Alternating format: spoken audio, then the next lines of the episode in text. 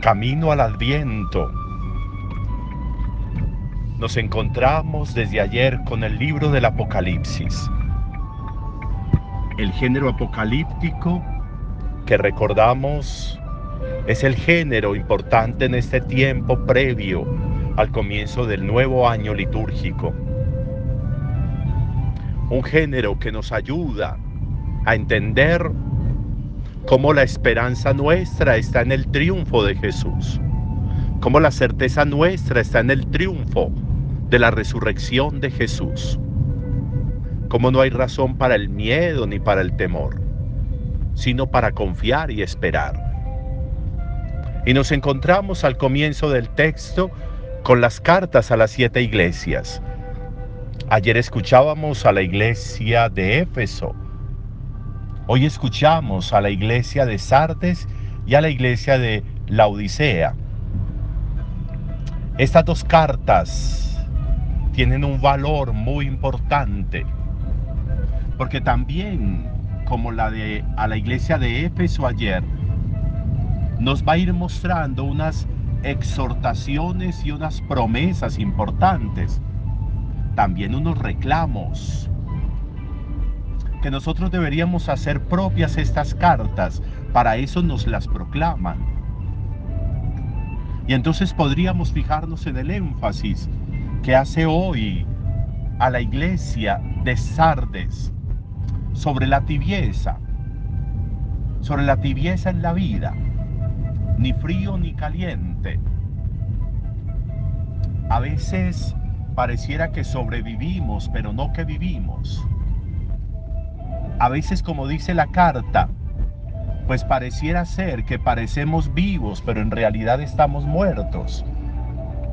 Es decir, no actuamos como vivos, no se refleja alegría, esperanza, ilusión, solo como un sobrevivir. Ese, eso que está llamando ahí el texto, esa tibieza, ese reclamo, nos tiene que servir a nosotros hoy Reaviva lo que hay en ti, es la invitación del texto. Reaviva lo que hay en ti. Haz que pueda volver a comenzar la vida en ti.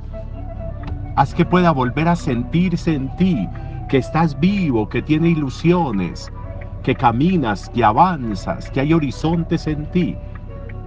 Reaviva tu sueño, reaviva tus ideales, como decíamos ayer tu amor primero, no permitas que se muera. Ese ejercicio lo requerimos. Y entonces tendríamos que preguntarnos, ¿cómo estamos nosotros hoy frente a la vida? ¿Qué tanta vida hay hoy en nosotros? ¿Qué tanta vida se refleja hoy en nosotros? ¿Qué tanta vida aparece hoy en nosotros?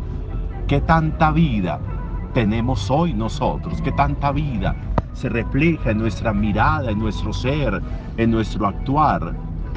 Qué tanta vida que hemos ido dejando que se nos vaya muriendo en nosotros. Que tenemos que reavivar en nosotros. Esa invitación de hoy resulta una invitación fundamental. La tibieza, ahí como quedarnos como neutros, como imparciales, no nos permite a nosotros ningún proceso de crecimiento ni de vida. No nos permite a nosotros ningún avance profundo en la existencia. Y nos vamos quedando y nos vamos quedando. Y pasa el tiempo y ni nos dimos cuenta de que pasó el tiempo. Importante el ejercicio de reflexión. Pero también aparece a la iglesia de la Odisea una invitación muy, muy importante también y es que les va a decir que tienen una, que presumen de lo que no deberían presumir. Presumir de riquezas, presumir de lo que hoy es y mañana no es. Eso no conviene. Estás presumiendo de que no necesitas de nada ni de nadie. Le dice a la iglesia de la Odisea, estás presumiendo que ni necesitas de Dios. ¿De qué presumo yo? Nos hemos preguntado muchas veces. ¿De qué estamos presumiendo? en qué nos estamos gastando la vida de presunciones. ¿Cuántas veces las relaciones nuestras con los demás son relaciones frustradas por nuestras presunciones? Porque supuestamente presumimos de que tenemos esto y la otra persona no.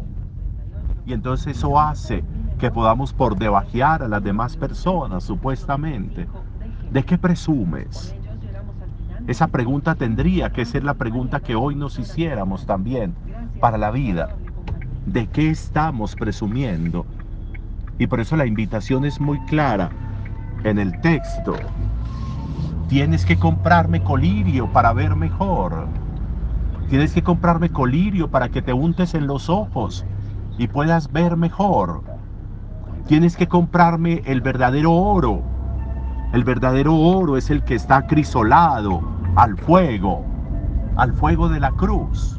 Ese es el oro que vale la pena y del que se podría presumir. Tienes que comprarme tu vestidura blanca para que cubras la vergüenza de tus desnudeces. Está diciendo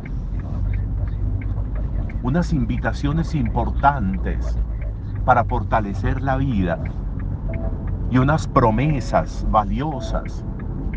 Al vencedor lo vestiré con las vestiduras blancas. Al vencedor lo sentaré en mi trono como yo vencí y me senté en el trono de mi Padre. Cartas a la iglesia de Sardes y a la iglesia de la Odisea. Leámoslas y encontraremos una muy buena oportunidad hoy de reflexión. Buen día para todos.